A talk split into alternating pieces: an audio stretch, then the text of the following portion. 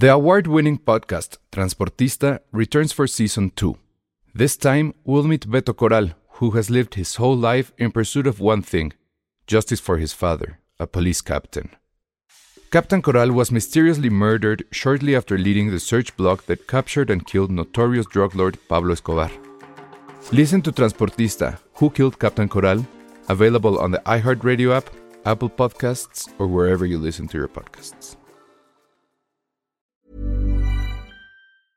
Mother's Day is around the corner. Find the perfect gift for the mom in your life with a stunning piece of jewelry from Blue Nile. From timeless pearls to dazzling gemstones, Blue Nile has something she'll adore. Need it fast? Most items can ship overnight. Plus, enjoy guaranteed free shipping and returns. Don't miss our special Mother's Day deals. Save big on the season's most beautiful trends. For a limited time, get up to 50% off by going to BlueNile.com. That's BlueNile.com. Escuchas, escuchas un podcast de Dixo. Escuchas Filmsteria con El Salón Rojo, Josué Corro y Penny Oliva.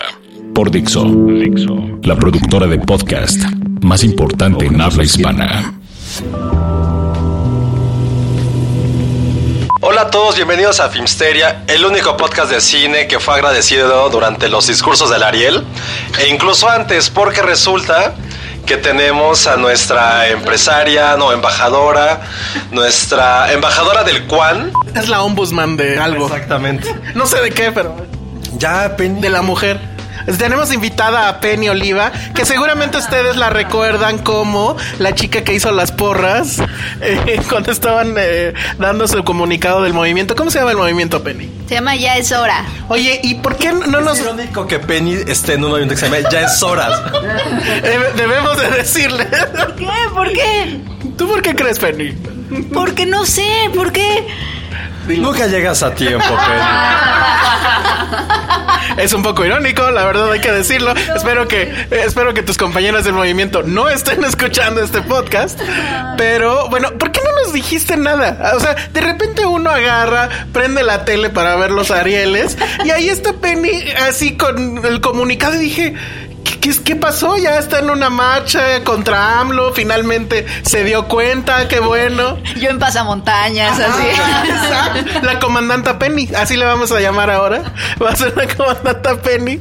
Y además buenísima porque eh, a tu lado estaba, o sea, la primera que leyó el comunicado es esta, la directora de... La directora de las niñas bien, Alejandra Márquez. Después te pasan a ti el papel, Sí. tú lees tu parte y luego se lo pasas a... Paula Amor, que es la que lleva la, corriente la, la corriente del Golfo, la productora de Gael y Diego Luna.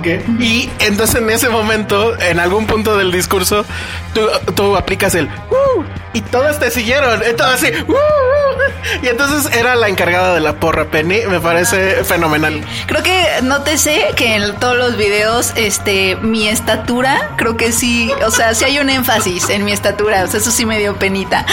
Pero en el encuadro de la tele todo estuvo bien. Nada más tuvieron que bajar medio metro, pero todo salió bien. Lo bueno es que el enfoque era como en entonces no se notaba tanto, porque obviamente Ale y Paula sí, mujeres hermosas, altísimas, y yo ahí un moped, me sentía un moped Estuvo- absoluto. Estuvo increíble. Hemos hablado de la playera que trae Penny. Ay, a ver. ¡Ay, sí es cierto! Trae la playera de Filmsteria. Tenemos que... Tienes que tomarle foto. No me he dado cuenta. No me he dado cuenta. ¡Qué bien! ¿Y vas a ir ahorita a, a tu reunión? Exacto. Está buenísimo. Buenísimo. Pero a ver... Ahora sí, explícanos. Bueno, aquí también está con nosotros Ale Castro, que se quiere unir al movimiento. Hola, sí. Ale, sí, por favor, únete. al movimiento. A ver, ¿de qué se trata este asunto de Ya es hora? Pues, Ya es hora, está padre porque es una iniciativa. Decías que por qué no, que por qué que pareció que fue como de la nada o, o Misterio. o misterio. ¿Por qué tanto Sí. misterio? No, bueno, a raíz de todo lo que pasó, pues los meses pasados en redes sociales, que creo que fue, o sea, como un volcán, ¿no? Que se fue a todos lados y cada quien tiene como su postura al respecto, pero a raíz de eso como que... em, yo empecé a hablar con, con, con, amigas, escritoras, periodistas, más del lado como de la comunicación, obviamente, pero igual en el ámbito audiovisual, sobre el tema, ¿no? Porque creo que era, creo que nos atravesó a todas mucho. Y a todos, creo. Y de ahí salió que eh, nos entramos que había un grupo también de mujeres, actrices, que también estaban como hablando estos temas. Entonces empezamos a hablar entre todas. Empezamos a hacer como, como un grupo muy, muy padre de, de pues que en donde había discordancias también, en donde había acuerdos, pero en donde hablábamos mucho como de autocuidado, como de pues las cosas que nosotras habíamos vivido, o sea, como que teníamos, sabes que a esta necesidad de platicar, ¿no? Como entre mujeres. Entonces, este, pues un poco de ahí salió el que pues creímos que una forma de avanzar y que eso no se quedara, por ejemplo, en redes sociales o cómo podíamos hacerlo como, como realidad. Sobre todo nos impactaba que no, no hay protocolos como en escuelas, en productoras, en, o sea, y, la informalidad y la precariedad del asunto, ¿no? En un rodaje, si te está pasando algo, algo como de violencia, acoso, hostigamiento, no hay a quién irle a decir, o sea, ni siquiera también en las redacciones, o sea, como que es muy precario en ese sentido. Entonces, y como también hay mucho, hay, mucha, hay mucho amor por el arte, o sea, como que, ay, estoy aquí por amor al arte. Y como entonces que lo dejas pasar, ¿no? Claro, ajá. Entonces, como que empezamos a hablar de qué, qué se tenía que hacer y nos dimos cuenta que incluso el, el, mismo acto de nosotras juntarnos y hablar de nuestras experiencias era como muy poderoso. Entonces como que dijimos, es que creo que lo que nos falta es eso, como hacer comunidad y empezar a, a ver las experiencias de cada una y, y, y, que todas estén representadas, ¿no? Que no sea nada más, por ejemplo, algo de actrices o directoras, sino que sea de la vestuarista, maquillista, catering, la, la crítica, distribuidoras, promotoras, o sea, Todas, todas, representadas. Entonces, creo que lo que quisimos fue un poco. Me ha costado estos días como, ya sabes, como en retroactiva empiezas como a. te empieza a quedar más claro lo que has vivido. Pero un poco es como lo que sentimos en esa en ese como grupo y en esa comunidad que hicimos, lo que hicimos como, como trasladar a algo más masivo, que, que sí es como muy poderoso esos lazos. ¿Y, ¿Y, a quién se le ocurrió que fuera justo en los Arieles? Que me parece que fue una idea genial. Pues fue algo que salió en una junta no recuerdo a quién, porque una cosa que sucede es que hablamos como todas, o sea, como que no hay alguien que tome decisiones, todo se vota, todo se acuerda, todo, todo se discute y, y sí, es como lo más, en, en, el lugar más democrático en el que he estado. ¿Quién está como en esa parte como del comité organizador? Pues es que todas las 25 que nos juntamos somos las que por eso tomó tanto tiempo. Llevamos cuatro meses hablando, este, porque no hay como no hay como cabezas es todo muy horizontal y todo se habla y todo se vota, todo se vota, de verdad. Y, justo eso, como que no queríamos que hubiera como, como que no fuera vertical de ningún, en, ningún sentido. Entonces, justamente lo que estamos tratando es que sea muy horizontal y que todas, y muy diverso sobre todo, y que todas tengan el mismo, pues la misma injerencia. Ok, ahora, este, ya se hizo el anuncio, este, y bueno, creo que fue muy exitoso porque saliste en los noticieros de la noche, te habló tu abuelita te hablaron. ¿Quién más te habló, Penny? ¿No te habló algún ex así de, ay, Penny está en la tele? No, gracias a Dios, no. Pero sí me dio, pero sí me, sí me, sí me sentí bien rara. Me sentí bien rara porque, eh, o sea, incluso estar como en la alfombra roja viendo a mis compañeros de medios con los que yo siempre estoy. Ahora tú eras la nota, ¿eh? Era muy raro. Sigue siendo muy raro. O sea, ¿Va, ¿va a salir nota en Premiere o qué? Ya salió, ya ah. salió la nota, la hizo Arthur, obviamente. Así yo, yo. Yo me entrevisto, yo hago la. Eh, estás a nada de hacer eso, era ya lo último que te faltaba. se ponía de un lado y luego se ponía del otro. ¿Qué opinas, Benny, de tal? Ah, pues yo opino tal. Pero entonces, a ver, supongamos alguien que no sabe nada de esto. Es una iniciativa para ¿qué? Sí.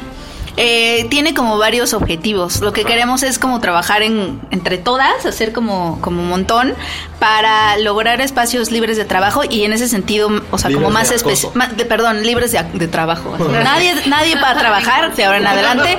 Me, gusta tu movimiento, Penny, me voy a unir. Nadie tiene que trabajar. Pero que paguen. Ajá, pero que paguen. Son espacios libres de violencia, eso es lo que queremos, pero y ahí hay como obviamente acciones mucho más específicas, que es que la primera es lograr que escuelas, instituciones productoras se comprometan a llevar y hagan público sobre todo protocolos de seguimiento para para poder reaccionar ante esos casos, ¿no? Que creo que eso, eso no, no sucede. Este, eso, y obviamente también en nuestro plan es trabajar con expertas, organizaciones, asociaciones, porque obviamente son temas muy complejos, y nosotros servir como puente ahí, ¿no? Hacer talleres y todo eso. Otra cosa es paridad y, y igualdad, es decir, por ejemplo, que haya paridad en jurados seleccionadores, que, ¿sabes? Como todas estas cuestiones como de procedimientos de oficine, etcétera. Eh, y la tercera es que haya mucho más narrativas con perspectiva de género, es decir, que las mujeres también cuenten sus historias, o sea, como que ya se vean mucho más en pantalla las historias de las mujeres contadas por mujeres. Entonces eso sería como el objetivo. Y bueno, yo tengo una pregunta. O sea, sé que llevan poco tiempo, porque cuatro, aunque digas que cuatro meses es mucho tiempo, creo que es poco tiempo Es para la iniciativa ajá. que están llevando, pero se han acercado como a, o sea, a, a qué instituciones se han acercado. O sea, por ejemplo, yo lo, lo veo desde el caso de las distribuidoras y algunas distribuidoras se acercan, porque creo que o sea, fuera de los que te conocemos, yo no he escuchado entre mis compañeros al menos que hablen del movimiento y creo que está bien padre que se haga. Sí, no, pues lo- creo que lo principal, híjole, es que en las pláticas empezaban a surgir todas esas cosas, ¿no? Como de, no, hay que acercarnos a tal, hay que hacer esto, hay que, y cómo incluimos a los hombres, porque obviamente también están estas preguntas, pero nos dimos cuenta que lo primerito que teníamos que hacer era ponernos de acuerdo, que eso es también difícil, me di cuenta yo también. Primero teníamos que saber quiénes somos y qué queremos, y una vez que tenemos eso, ya podemos dialogar con otras asociaciones, con, porque entonces Claro. nos o sea, sería como muy difícil, no tendríamos ninguna agenda. Entonces, más bien, este, este proceso primero ha sido de quiénes somos, qué queremos, etcétera, y obviamente ahorita nuestro objetivo es sumar. Ok, perfecto. Está la página que es. Ah, sí, y te puedes registrar. Eso está increíble. O sea, el chiste es que todas seamos parte y todas hagamos esta comunidad padrísima. Se llama es yesoramx.org la página. Ok. Por ejemplo, si Ale se quiere registrar, Sí. ¿qué pasaría? O sea, ¿cuál es el objetivo de que cualquiera que nos esté escuchando se registre ahí? ¿Cuál, o sea, cuál es el objetivo de que se pueda registrar? O por ejemplo, yo, si yo me quiero registrar, ¿cuál es el objetivo? A ti no te Sí, patean. ahorita es, ahorita más bien es para mujeres, nada más de cine y TV. Eso no quiere decir que no vayamos a hacer algo con hombres Bueno, eventualmente. por ejemplo, a mí, a mí por- en el caso, a mí sí me interesa. O sea, ¿de qué forma puedo yo a lo mejor des- desde un punto de distribuidoras apoyar o sumar o, o, o sea, o hay un espacio para que yo pueda platicar sobre alguna experiencia o algo? Sí. ¿Cómo funciona? Sí, justamente lo que es, lo que es- no es- lo que vamos a hacer ahorita es eh, primero es el registro y a partir del registro yo creo que vamos a empezar a organizar para hacer actividades porque lo que queremos primero es conocernos. O sea, como creo que lo primero es como hacer el registro y hacer actividades para juntarnos y para platicar y para ver obviamente cuáles son los ámbitos como del, del audiovisual que están representados y de qué forma vamos a organizarnos para que justamente todo sea dialogado y, y- y podamos votar y podamos sobre todo cuáles son las inquietudes de cada área creo que Claro. eso es como lo, prim- lo primero como conocernos y después cuáles son las inquietudes de cada área y ponernos de acuerdo Ok. Pero sí, no, o sea, el chiste es que todas tengan voz y que nos Ah, conozcamos. ajá, Sí. ajá.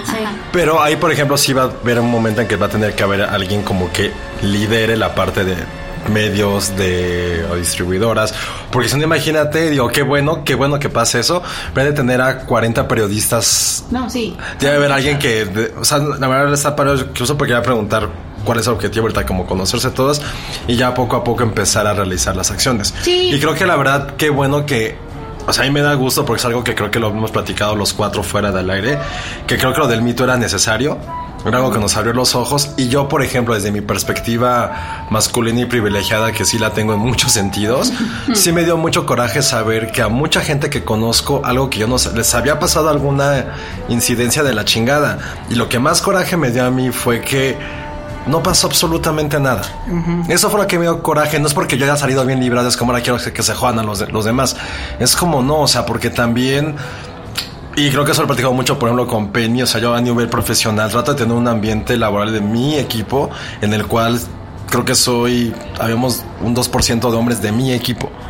Entonces también fue lo cuando empecé a escuchar esta iniciativa, también lo primero que pensé que es, es como un LinkedIn para mujeres, o sea, que se van a poder entre ellas contratar algo así. Fue algo que mi primera duda fue esa, porque a lo mejor lo vi muy burdamente desde una perspectiva 100% laboral.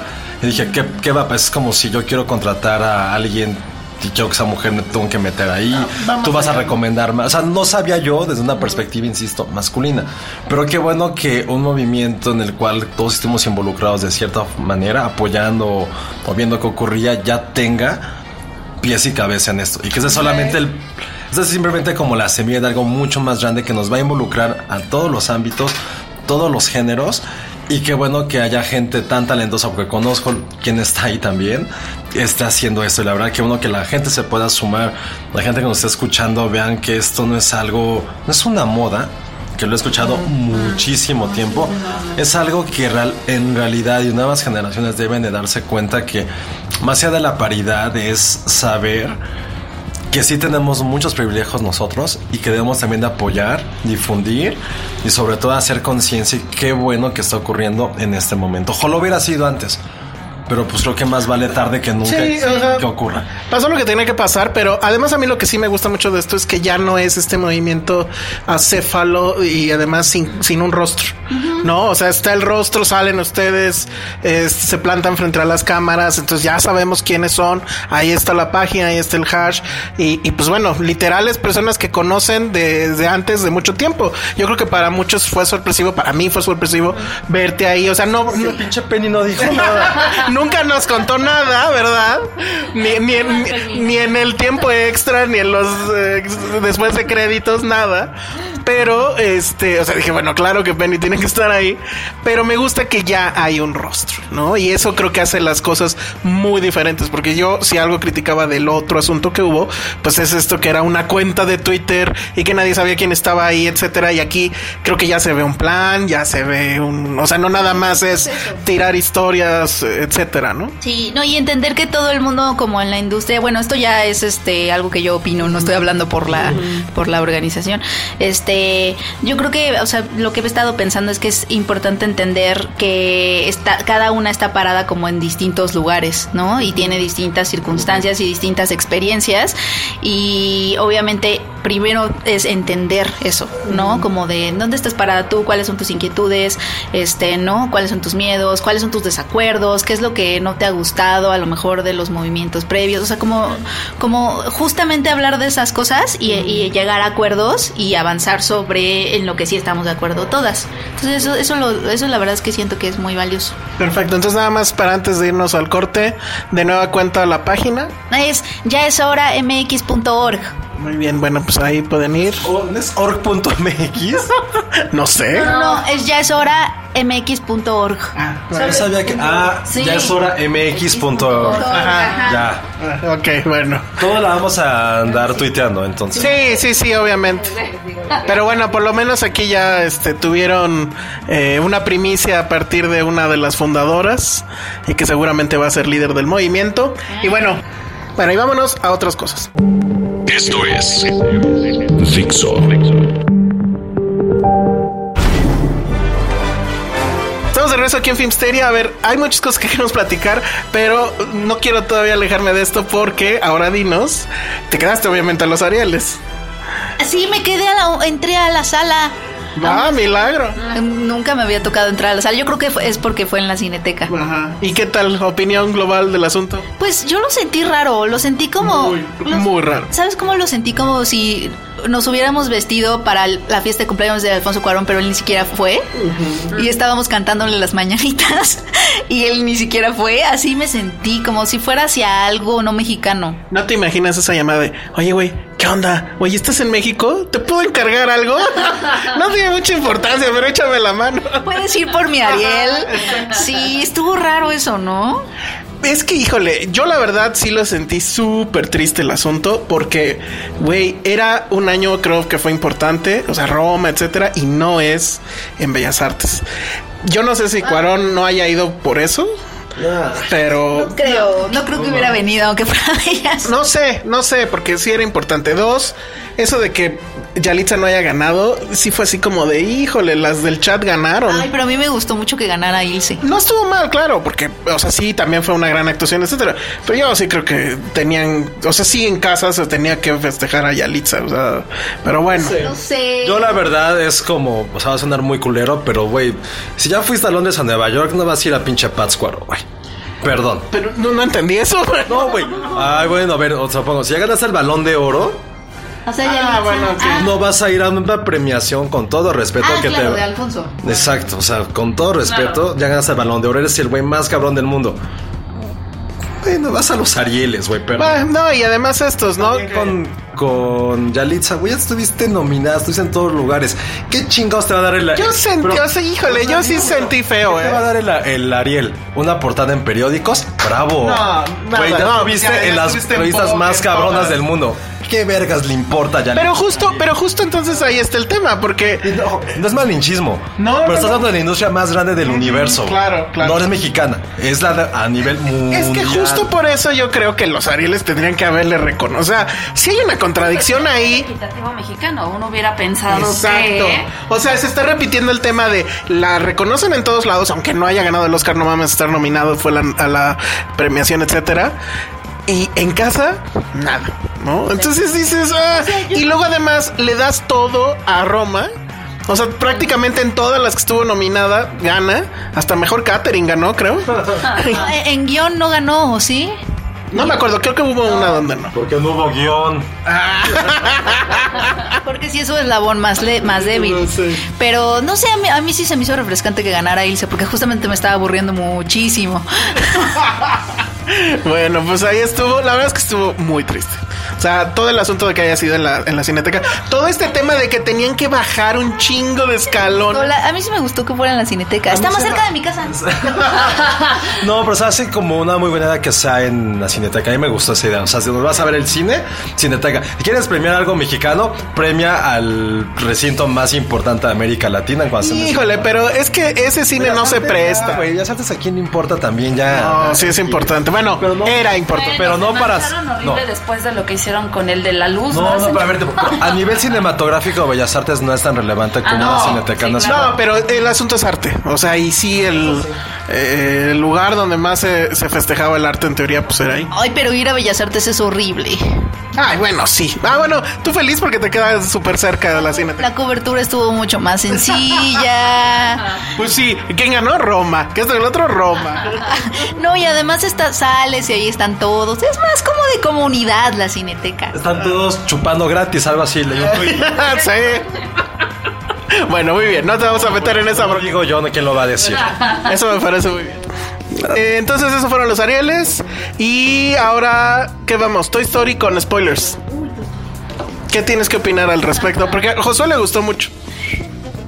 Ya sé, mira, a mí es que no es que no me haya gustado, pero yo sí me inclino un poco más hacia tu bando, Elsa. Ah.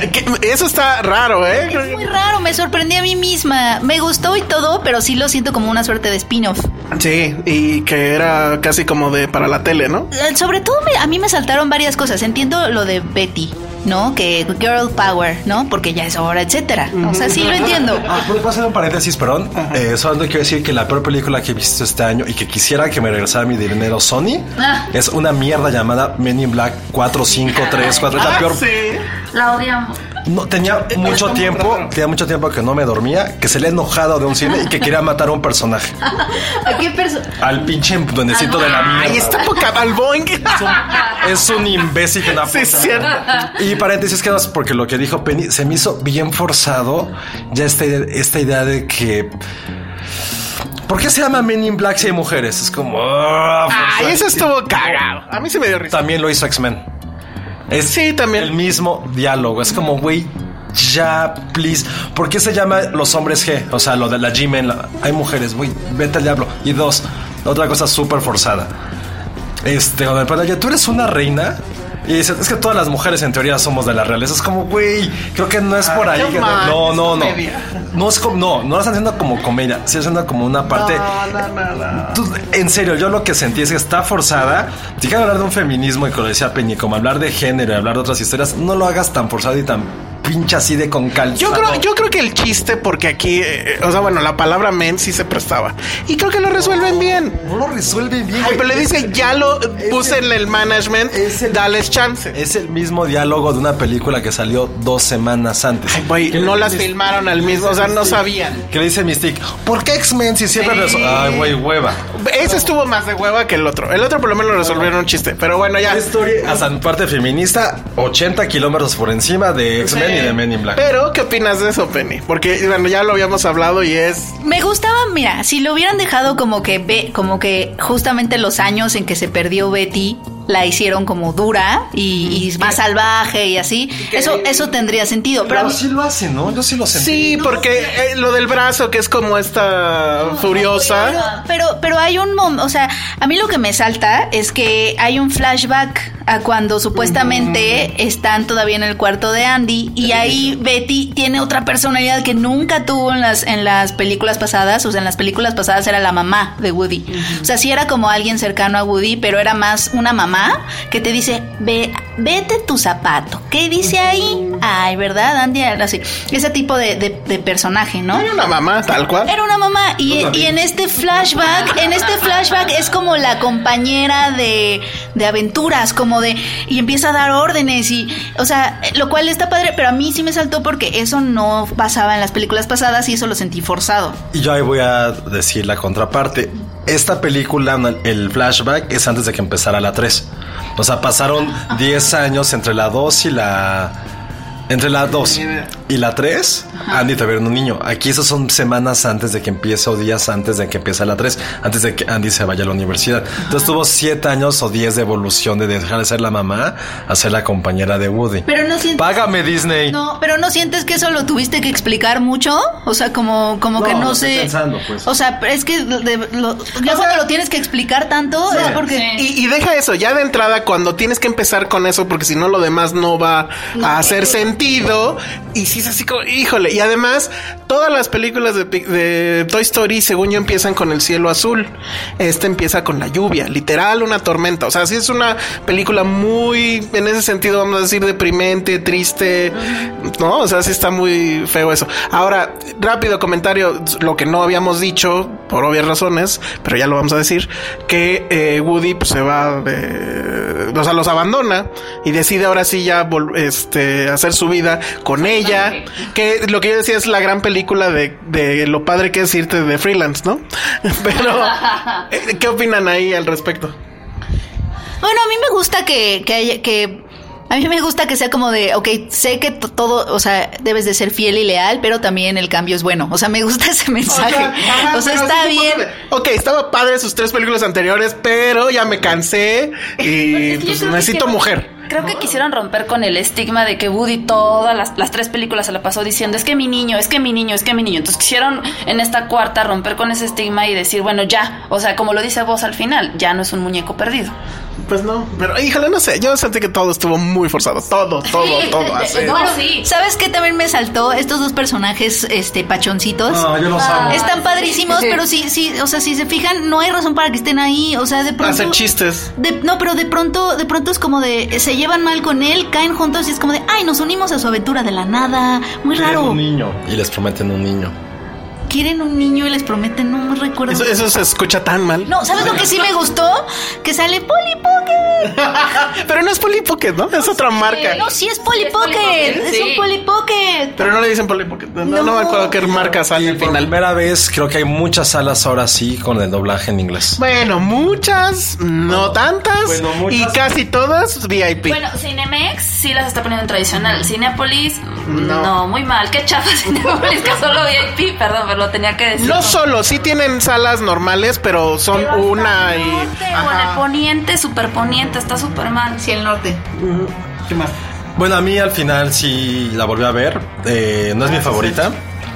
Pero sí siento que fue la que, insisto, la que más me he divertido. Me dio mucha risa la, la- la primera vez que lo vi en inglés. Es muy divertida. Me gusta cómo es desengancharte de la nostalgia, cómo es una pequeña símil entre nosotros que crecimos con las tres. Y ahorita nos cuesta mucho, como a Woody, desapartarnos de eso. Creo que es un buen spin-off. Me gustaría ver una quinta parte, incluso sí, con esos nuevos personajes. Híjole, yo ya, o sea, sí, pero que ya no se llame Toy Story. Eso soy, pero que no se llame Toy Story. Sí, yo también ya no hagan otra. Y, y- no, yo, Pero que no sea Toy Story. Yo quiero ver una de una película de Ken. Me, a- amo a Ken, o sea, lo que hubiera, o sea, una historia Que de lo que está pasando Ken. en la guardería y Ken liderando hubiera estado increíble. Ken sí está padrísimo. Sí. Oye, ¿no sabes qué personaje sí me gustó y que creo que sí, es un Sí. buen mensaje? O sea, Forky. Este, este mensaje de, o sea, va a haber muchísimos niños ahorita en los kinders haciendo sus juguetes. O sea, eso sí está muy bonito. ¿No viste el meme de cómo se llama la niña? Bonnie con sus lentes y el chorro de dinero. Ese Bonnie enterándose lo que cuesta el pinche Forky en el Soriana, güey. O sea, está en 600 pesos o algo así. Pero el chiste es que hagas tú tu Forky, amigo. Le valió a Disney. Hay ya Funko de Forky y cuesta 3.50 igual que todos los demás No van a Funkos. perder tiempo. Oiga, y nada más por lo último, sí hubo algo que me gustó mucho y que lo, lo vi, creo que es una estupidez, pero a mí me gustó. No, no, no, va a ser eso. Uno de los muñequitos pachoncitos es Jordan Peele, Sí. el de Oz. Una de las últimas escenas de la película es igual a Oz, de la niña morena, niña afroamericana que se pierde en un carnaval. Sí. Estaba buscando a sus padres. O sea, lo vi y dije, no, o sea, necesito, no he podido encontrar la imagen de la niña. Y verdad que si la vuelvo a ver, voy a tomarle foto. Pero es, lo- o sea, se me hizo muy cagado como hay una unión entre Oz y Toy Story 4 con el mismo director. Porque aparte él sale, él es, él es el que avienta la pelota. El, el pachoncito. Ah, Ya, sí, cierto. Y es como, güey, eso es como el inicio para que empiece Sí, Oz. Entonces. Seguro cuando ya esté en Torrento No sé, van a hacer una, ed- una edición. Hay que hacerlo nosotros antes. Esta, este, eso sí me gustó. Hay mucho cameo y mucho búscale. Cuando sale Tintoy, que es el de, de uno de los primeros cortos. No sé si vieron por ahí que había un par de juguetes de Star Wars Vintage, que es este Obi-Wan. Y, el otro, ¿cómo se llama el que al que le corta el brazo? Tú que eres súper fan de Star Wars. ¿Cuál es que le corta el brazo? Al que le corta el brazo en la primera, bueno, en episodio 4 en la cantina. Obi-Wan le corta el brazo a alguien. Ah, bueno, a ese, ese monito sale Ponta Baba o algo así se llamaba. Y está todo el tiempo así. eh, Está con, está con la espada y está todo el tiempo pegándole así en el brazo. o sea, Está muy cagado eso. Pero sí, tienen que verla como 40 veces para ver todos los detalles, cameos. Es que espero que haya una generación de niños traumatizados por los muñecos de No manches, yo sí me, a mí sí me dio muchísimo miedo. Los ventrílocos. Oye, pero el personaje de Gaby Gaby está bien padre. Ese me gustó sí, mucho. Sí, es súper cruel. Ah, sí. Está, está muy raro porque es la villana, pero luego no. Pero Es que nunca es villana, eso es lo que me gustó de la película. Pero, no o es una villana. Sí es la villana, pero, eh, o sea, imagínate, o sea, la, los ma- la mafia en la vida real pues quiere dinero, quiere bla, bla. ¿Qué querría la mafia de, o sea, el poder es tener un niño? O sea, entonces- No, bueno, lo primero que quiere es este la voz, la maquinita esta. porque quiere un Y niño. esa escena sí me parece que es de villano, ¿no? Lo están abriendo a Woody. Eso tiene, creo que igual una metáfora ahí creepy y, y demás. ¿Cómo viste esto de que Forky ya había salido en. ¿Cómo se llama? En Wally. Ah, no. Está padre. Está súper forzado. No, yo sí, o sea, sí es. Para les va porque sí es. Porque ya todo es librería de, de objetos en la computadora. Güey, ya existen esos four ¿Cómo? ya sé, ya sí, sé. no. Por eso, pero desde entonces, como yo sí creo que agarraron el, o sea, el archivo ya lo tenían hecho, pues. Y de ahí agarraron y literal le pusieron. O sea, están, diciendo también que el, el muñequito que hace Keanu Reeves, que no me acuerdo cómo se llama. Ah, Kaboom. Kaboom. Él, él sale en este Los Increíbles Los 2. Increíbles 2, que en la, en la escuela de Bonnie cuando está haciendo Bonnie a Forky Sam. sale Boo, o sea, sí hay Pero como- es que eso sí es, eh, o sea, sí es real por eso, porque no van a volver a programar la pelota. O sea, ya la tienen programada, la agarran y entonces por eso sí puede ser. Es que hay una teoría de que todos los Ah, bueno, además. todas las películas de, de Pixar están en un mismo universo, que nace a partir de Brave también. Es una estupidez porque está- hay cosas así. de- Está súper nerd. Sí, pero como hay magia en el mundo, la magia destruyó al planeta, entonces los coches tuvieron vida, luego fueron los monstruos. Y la que, creo que la que jode todo es la del dinosaurio. Sí, porque ahí es la que jode, o sea, tanto jode a Pixar como... Así de, "Mm, eso no pasó. Pero que todo tiene, o sea, tiene, tiene que ver con Brave. Con todo eso. Entonces al final como que esta magia es tan grande que inunda los objetos inanimados. Ah, ah, la voy a buscar, si está, es bastante larga, es muy ñoña. Sí, es muy ñoña. Pero, pero conecta padre. Sí, sí, conecta padre. Me Bueno. gustan esas conexiones. Sí. Siento, Bueno, que, siento que enriquecen el mundo. No nos hace mal. no- nos mantiene ocupados. Pero bueno, está padre. Igual, no me parece que sea la, la mejor. Me gusta el mensaje, me gusta el asunto este de todos somos basura, el desapego, etcétera. Bueno, eso ya lo habíamos hablado, pero bueno, pues ahí está. Este Toy Story 4. Y vamos ahora a hablar de Gael, director. Escuchas un podcast de Dixo. De Dixo. Estamos de regreso aquí a Film Stereo y vamos a hablar de una película que no vio Josué. ¿Cuál? ¿La de Chicuarotes? Así es, sí se dice así, ¿no? Chicuarotes. ¿Qué significa Chicuarotes? Es el gentilicio del pueblo donde la filmaron, que no me acuerdo cuál es. Chicuarotitlán. No, tiene un nombre diferente. Es un, es un pueblo que está por Xochimilco. Está muy raro porque no entendí la geografía. Según yo, se ve el cerro del Chiquihuite. Pero el cerro del Chiquihuite no está, según yo, nada cerca de Xochimilco, según yo. Soy un ignorante del asunto. Pero la, el- la cuestión es que Penny ya la vio, yo ya la vi. Penny además la vio en Cannes con Gael ahí cerca. Así es. Y, y le dijiste, bu, bu. Y Gael dijo, ¿están diciendo Gael, Gael? No, no, no. Entonces, ¿cómo fue, Penny? O sea, como ya sabía que se iba a estrenar acá en México, mi plan no era verla, porque pues justamente estás en Cannes para no, no fuiste tan lejos para ver la de Gael, ¿no? Exacto, exacto. Pero, este, pues ya me- después obviamente se me hizo una falta de respeto salirme porque estaba ahí Gael atrás. ¿De ti, Pues, literal? a- no, estaba como a dos, tres filas con Diego, con sus amigos. Pero, pero te ibas a ver, ¿no? Así de, oh, esa ya se fue. Sí, me dio como mucha pena porque mi plan ya era verla cuando, cuando, cuando regresara. Porque, Es la de ya ¿sabes es hora, es la de ya es hora. ¿Sabes también por qué? Porque se empalmaba con otra que, que también quería ver, no me acuerdo cuál, y que obviamente esa no va a llegar. Sí, la de Tarantino, ¿no? Pero sí la vi y, y siento que está pro- un poco problemática, ¿no? Tiene muchas broncas. A ver, ¿quieres que platique de qué va? O- Bueno, es- eh, son estos dos eh, adolescentes que viven en este pueblo que sí existe en la Ciudad de México. De hecho, un poco del punto de Gael es como decirles, miren, existe este pueblo y nadie lo ha pelado, etcétera, y que está inserto literal en la ciudad. Son estos dos chavos que pues son casi chavos de la calle, trabajan de payasitos en los en los camiones, pero pues roban, todo el tiempo están como que buscando a ver cómo transar para pues salir, ¿no? Entonces, poco a poco te va mostrando cuál es el universo de estos chavos, que es este, pues la mamá, que es Dolores Heredia, eh, con el otro papá, no me acuerdo cómo se llama el, actor, pero bueno, el, papá es alcohólicazo, la mamá pues nada más está ahí controlando la situación, viven obviamente pues muy mal, como vive la mayoría de la gente de ese pueblo, y en algún punto les proponen hacer un atraco porque alguien les dice que tienen un conecte en luz y fuerza les pueden dar una plaza donde ganarían creo que 10 mil pesos al mes, no sé qué, pero sin hacer nada. Entonces todo es el- toda la historia es esto, cómo estos chavos van sobreviviendo. Creo que la película se parte en dos, y, o sea, el principio es muy chistoso. Porque él, el, el protagonista, no tengo aquí mi laptop, no me acuerdo cómo se llama, Benny algo. Ah, ajá. Pero creo que, creo que Benny Manuel. Benny Manuel, que además él entre su en su filmografía tiene este La Rosa de Guadalupe, lo cual aplaudo y, y se ve sí, porque la verdad es que él lo hace muy bien, creo yo. No sé qué opinas, Benny. acabo de buscar chicuarote en Wikipedia y según esto la palabra signifi- tiene dos significados, chile y necio o terco. Sí, así se les dice a los habitantes de San Gregorio Atlapulco, Ay, que no. es donde está el pueblo. O sea, es, es como A ver, dilo cinco veces. San Gregorio Atlapulco. San Gregorio Atlapulco, San Gregorio. Ah, se nos acabó el tiempo. No, pero este. eh, sí, y además el asunto de que necio, etcétera, justo los describe.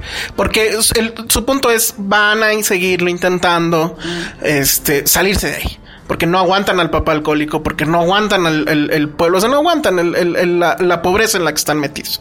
Pero creo que la primera mitad es muy buena porque ves a estos eh, chicos en una historia muy de humor negro, sí se avientan buenos chistes, él en particular, este cuate Benny, lo hace muy muy bien. El otro está más como de bulto, casi no tiene diálogos, pero es que es el clásico amigo que tienes que no Es hablar. como, es como yo ahorita. Que estoy de bulto porque no vi la película. Justamente, y así. Pero después, ¿qué pasa, Penny? Eh, híjole, pasan un montón de cosas. Eh, o sea, pasan, pasa una cosa más o menos al final que me recuerda, o sea, que creo que sí, Gael sí se influyó por cosas como canoa, Sí, muy- ¿sabes? es muy Canoa. Es muy canoa, ¿no? Pero mal. Sí, que bueno, es que esos finales están raros. Yo creo que las actuaciones sí están padres. y este, y lo que me gusta mucho de esta peli, o sea, o, o cuento lo que pasa después. No, vamos a evitar los spoilers para que no digan, pero... Ya con canoa más o menos pueden dar una idea. Este, a mí lo que se me hizo interesante es que ven la primera película de Gael que es Déficit. Y que es sobre este chavo de la alta sociedad y tensiones de clase y todo. Como que es un tema que le gusta, ¿no? Como esta juventud así medio absurda, como sin propósito. Hay que que le diga a Gael que esto ya no es charolastras 3. Sí se comportan un poquito como charolastras. Sí. Pero de barrio. O sea, Y tu abuelita también, y tu mamá también, Troz, tres regreso a Xochimilco. es que creo que todas sus películas, por lo que estoy escuchando, son como. porque además, ¿cómo se llama el personaje en realidad? El, el Kagasawa o algo así. Es, es cagalera. El Cagalera y el otro no me acuerdo. Pero todos ahí en el pueblo tienen nombres chistosos. Sí. Digo, no sé si así sea, quizás así es. Yo creo que sí, no sé. Pero sí me, me llama la atención que es un tema como que, que lo obsesiona, como esta juventud sin, sin escape. Juventud en éxtasis. Eh, Juventud en éxtasis, sin escape, nada más que esta es la versión marginado. Eh, Juventud en marginación de la 4T. Hay una escena que sí me dolió bastante, porque el encuadre está un poco raro. Este chuequito. No, es que ves que sale Dolores Heredia también como esta mamá golpeada, etcétera, la mamá del protagonista. que se va a revelar. Hay una escena donde está ya como defendiendo a sus hijos del padrastro violador, digo, golpeador, bueno, violento. Y el, el padrastro tiene un insecticida en su mano y empieza como así de mueran, no sé qué con el insecticida. Y hay una escena donde el cuadro está justo cortando eh, la mano de él, entonces parece que Dolores Heredia se está enfrentando al, insecticida. Está muy extraño ese cuadro. No me di cuenta, la verdad.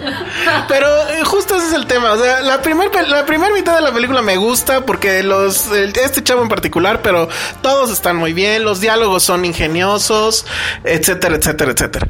Pero ya de la mitad en adelante, lo que sucede es un tremendismo insufrible, donde el papá va a ser malicísimo, donde ya estamos en estos escenarios de ¿y por qué ese personaje se fue a meter a esa cantina, por ejemplo, no? ¿O por qué tomaron tal decisión? O sea, toman las peores decisiones. Este, ya es un asunto de, "Nah, vamos a meterles aquí el shock value para que digan, ay, México, el México bravo está cabrón y no, y, y que te dé así como que, no sé si, ¿cómo llamarlo? Como un shaming social de, ay, yo aquí en mi privilegio de vivir en, no sé, ¿dónde vive Josué? ¿En, en la Roma? No, esto no es la Roma. Pero bueno, lo que sea, ¿no? Así de, ay, yo, y yo tengo carro, ¿no? O sea, es como chafita esa parte. Y, al, y al, al mismo tiempo es como visto desde afuera, raro. O sea, como alguien que se fue a meter ahí a filmar eso de forma tremendista. O sea, no alguien que realmente conoce lo que es vivir en un pueblo, sino alguien que se fue, se choqueó y quiere choquearte. Exacto. Y entonces ahí es cuando dices, bueno, yo siempre he dicho, el cine mexicano al parecer no tiene amigos. Porque si soy Gael y le muestro la idea a alguien y, y si es mi amigo, pues igual si te hubiera dicho, ¿sabes qué? La primera mitad está padre y la segunda mitad pues está bien, bien chafa. Pero nadie les dice nada, se van hasta ya a filmar, se van hasta acá. ¿Te quedas hasta el final de la película en Cannes? Sí, claro. ¿Cuántos claro minutos de aplausos hubo? No, hubo muchísimo aplauso. O sea, es que también la sala estaba llena como de amigos y Gael estaba muy emocionado. La verdad estuvo lindo verlo. O sea, estaban muy emocionados. Eso está padre, ¿no? Sí. Como ver a tus compatriotas en Cannes. apoyo. Pero sí los apoyaron mucho. Hubo como, como siete minutos de aplausos. standing ovation. cuántas diste? Mira, yo, mi, mi justificación es la clap. siguiente. Slow clap. Yo, eh, pues, iba de prensa, entonces tenía que grabar la ovación. Entonces yo tenía mi celular en la mano. Oye, bien bajado ese balón. Pero, oye, pero alguien me dijo que eso de los aplausos en Cannes en realidad sucede en todas las. En todas, en todas, absolutamente.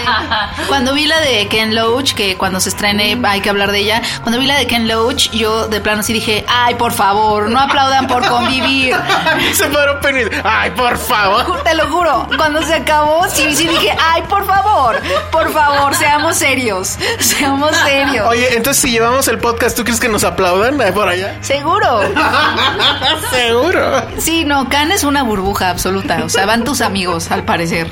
Pero eso es que no te dicen la neta. O sea, yo quiero amigos que me digan, está padre y todo, pero no mames, cámbiale Está ahí. padre, no te vayas a Can con la última parte de tu película. O sea, rehazla, haz algo. Sí, sí está muy tremendista. Ahora, yo sí diría, bueno, a menos que en serio les moleste mucho esas cosas, este, pues sí, o sea, ver como estos vistos de algo que parece realidad, que no creo que sea tal. Yo creo que la realidad es peor, de hecho. Eh, eso fue una moto de boom de Duca Boom que acaba de pasar. Este. Pero yo diría que sí la vieran. La verdad es que eh, eh, las actuaciones están muy bien. Incluso cuando ya eh, se salen de madre completamente y es una locura. De repente aparece por ahí Jiménez Cacho. Que era así. O sea, ya cuando sale dices, claro. O sea, era lo que faltaba en este cuadro de, del México bronco. No sé cómo llamarlo. Pero está bien. O sea, la o sea, las actuaciones creo que lo merecen. Y eso sí es cierto, creo, estaremos de acuerdo. Gael, director de esta a la anterior, pues sí me cago con esta. O sea, la anterior Sí, es como un, como un escalón arriba. Sí hubo una evolución entonces. es mucho. Pero ¿sabes por qué ya me di cuenta? La primera. Poquito. Ah, tú dices que poquito. Yo, no, no, dije que sí. Bueno, fuera del aire dice otra cosa. No, pero es que la verdad, eh, la primera literal fue la primera. Creo que era la primera vez que agarraba una cámara. Y luego ya se ve que ahí estuvo haciendo unos cortillos, eh, hizo algunos eh, capítulos de la serie donde estaba, la serie esta gringa, ¿cómo se llamaba? Muscle in the Jungle. Entonces sí se ve que ya, o sea, por lo menos ya permite que otras personas entren y hagan cosas y no sea él el dictador de su propia este, película. Pero bueno, tenemos cinco minutotes. No, no me van a dar cinco minutos para hablar de la serie que quiero hablar. Pues Entonces, ¿qué quieres? ¿Quieres todo un programa de...? No, pero por lo menos un buen bloque, no cinco minutos. Oh, pues es que ya, ¿qué nos queda hablar? Big Little Lies. Anabel. Anabel, ¿quieren que les cuente Anabel? Big Little Lies. Porque yo soy el único que la vio. O, o nos vamos a reír al menos como con la llorona. No, no, nada, no. No, la llorona era, un- era estaba bien chistosa. Pero sí, yo me la nos la pasamos Sí, yo me increíble. divertí mucho, la verdad. Nos la pasamos increíble. No, este, eh, ni sé quién la dirige, pero bueno, eh, ¿de qué va? Creo que ya vieron el tráiler, ¿no? Pero bueno, es esta, o sea, está muy tonto porque es los Warren, se van no sé a dónde, literal no sé a dónde, creo que cabeceé en ese momento o algo, pero se van a- y dejan a la niña con la, con la niña, a su hija, con la niñera. La niñera tiene, o sea, es una teen, obvio, y tiene una amiga que después ya se va a saber por qué, pero el chiste ¿Por es qué? que va porque quiere comunicarse con su papá muerto. Entonces, por eso va y se mete la pendeja a eh, donde le dijeron que no se metiera y que es el- a la unidad contenedora de estos güeyes, ¿no? Y abre la caja esta de la muñeca y pues se sale la muñeca y se salen ¿Cómo todos. se sale? Caminando. Pues caminando, güey. No, no se ve. No, pues no. O sea, yo quiero ver si se sale así como en puntitas. Como, ¿cómo se llama la de Toy Story? Este, como Gaby Gaby. Gabi Gabi. O sea, o sea, la muñeca camina. Nah, nah, nah. Es que en la primera sí caminaba, ¿te Sí. acuerdas? Sí. Ah, no me acuerdo de eso. Al inicio. Sí, sí camina. la No, muñeca. aquí nada más se ve. Aquí nada más. Es que tiene mucho este. de- sí maneja mucho el director esto del fuera de, de campo. Entonces de repente ya no está y voltea. O sea, bueno, de repente está y volteas y ya no está, ¿no? Cosas así. Sí tiene muchas, o sea, sí crea atmósferas por un momento, pero como que tensa mucho la liga de que todo es, ah, bueno, pues ya estás en la clásica casa que ya no hay luz, ¿no? Ya sabes, mal iluminada y te tienes que meter por un pasillo, ok. Y entonces ahí va, pero y va lento y la cámara te va siguiendo y la musiquita y sigues y sigues, y- así, güey, ya que pase algo.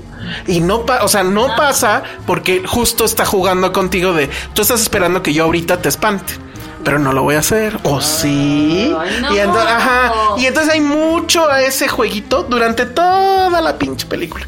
Es un poco un Jumanji, Ah, mal. pero de fantasmas, porque como dejan abrir ab- abierto, digamos, el- la caja de Pandora, salen un chingo. y- Salen muchos de la... Para empezar, yo cuestiono la existencia de ese cuarto. O sea, obviamente iba a pasar algo así.